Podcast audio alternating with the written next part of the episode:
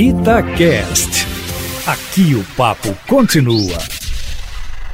Parece que o apelo do governo para que a CPI da pandemia baixe um pouco o tom pode dar certo, viu? Porque ontem o senador Renan Calheiros, por exemplo, redesenhou o escopo do que a CPI deve investigar. E apresentou na reunião da comissão uma reunião, como se esperava, com muito bate-boca entre governistas e não governistas, mas o fato é que o relator Renan Calheiros, mantido, como eu antecipei aqui ontem, viu, pelo ministro Lewandowski, como titular da função, fez um novo esquema de trabalho, de forma que ela vai atuar basicamente em seis linhas gerais de investigação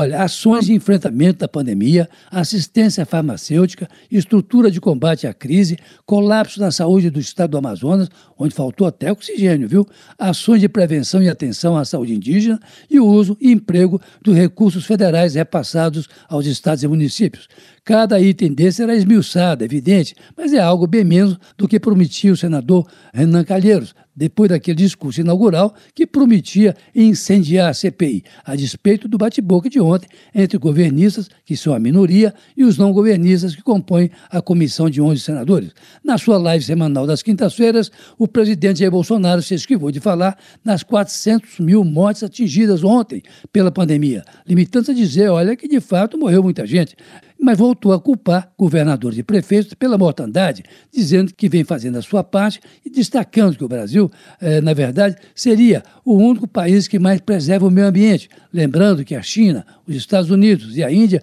são os maiores poluidores do universo, cabendo ao Brasil a emissão de apenas, abre aspas, 3% de poluentes na atmosfera, fecha aspas, sem citar, no entanto, os últimos incêndios e a derrubada da floresta que fazem dela hoje a grande preocupação do mundo, por se tratar, óbvio, da única reserva natural em pé, além de não citar também que o país vem perdendo, por exemplo, com a retenção do fundo da Amazônia, perto aí de 3 bilhões de dólares, porque o Brasil foi considerado inepto para cuidar de seus maciços florestais ali no Iossaco. Olha, quanto à CPI da pandemia, está definido que os ex-ministros Mandetta e Taixe serão ouvidos na terça-feira, dia 4, Eduardo Pazuello, na quarta, e o atual ministro Marcelo Queiroga e o presidente da Vida Barra Torres, na quinta, dia 6. Claro que o depoimento mais esperado é o do general Pazuello, que chefiou o Ministério da Saúde entre maio de 2020 e março de 2021, com recordes sucessivos de números de mortos, com a falta de vacina para a população,